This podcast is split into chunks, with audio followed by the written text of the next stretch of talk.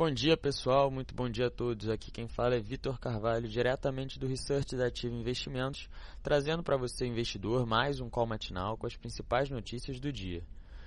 Por aqui, em dia de agenda esvaziada, o mercado deve abrir repercutindo a entrevista de Jair Bolsonaro no Jornal Nacional ontem à noite e reagir às possíveis especulações sobre as eleições. Seguindo o roteiro esperado, a entrevista contou com declarações impactantes pelo candidato do PSL, principalmente no tocante social, e coincidentemente no mesmo dia em que o STF iniciou a análise que pode o tornar réu por racismo. Apesar disso, o julgamento foi interrompido por um pedido de vista que não deve ser analisado até as eleições. Hoje à noite é a vez de Geraldo Alckmin ser interrogado pelos jornalistas da TV Globo. Já no cenário econômico, o dia deve ser de manutenção da cautela sobre o dólar, que alcançou o histórico patamar nominal de 4,14 e já mostrava tração pela manhã frente às outras moedas emergentes.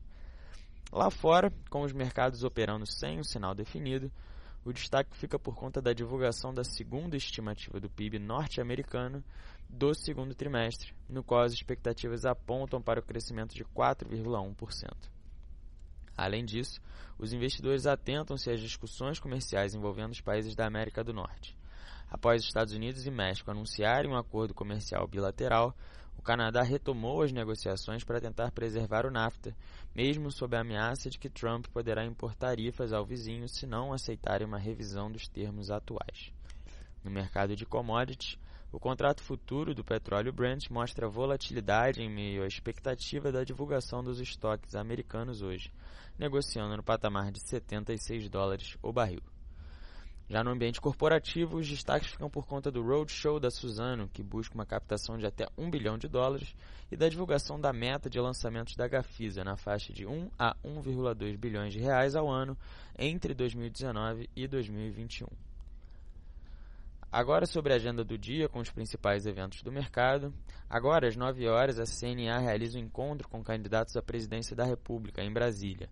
Às 9h30, a AGU recebe empresas e transportadoras autuadas por descumprimento de decisão do STF durante a greve dos caminhoneiros. Também às 9h30, o EBIT apresenta dados do comércio eletrônico do primeiro semestre de 2018. Também às 9h30, já nos Estados Unidos, o Departamento do Comércio divulga o Produto Interno Bruto, o PIB do segundo trimestre, essa é a segunda estimativa. Além disso, também divulga o Índice dos Preços do PCI e seu núcleo.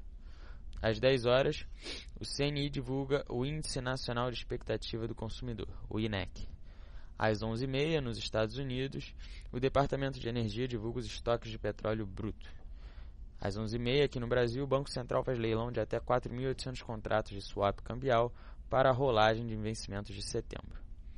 Às 14 horas, o STF retoma julgamento sobre a terceirização irrestrita e às 17h30, o ministro João Otávio de Noronha toma posse como novo presidente do STJ. Por fim, gostaria de agradecer a todos pela atenção e convido a participar de nossa sala ao vivo com as melhores oportunidades do curto prazo. E em nome da Tia Investimentos, eu desejo a todos um bom dia e bons negócios.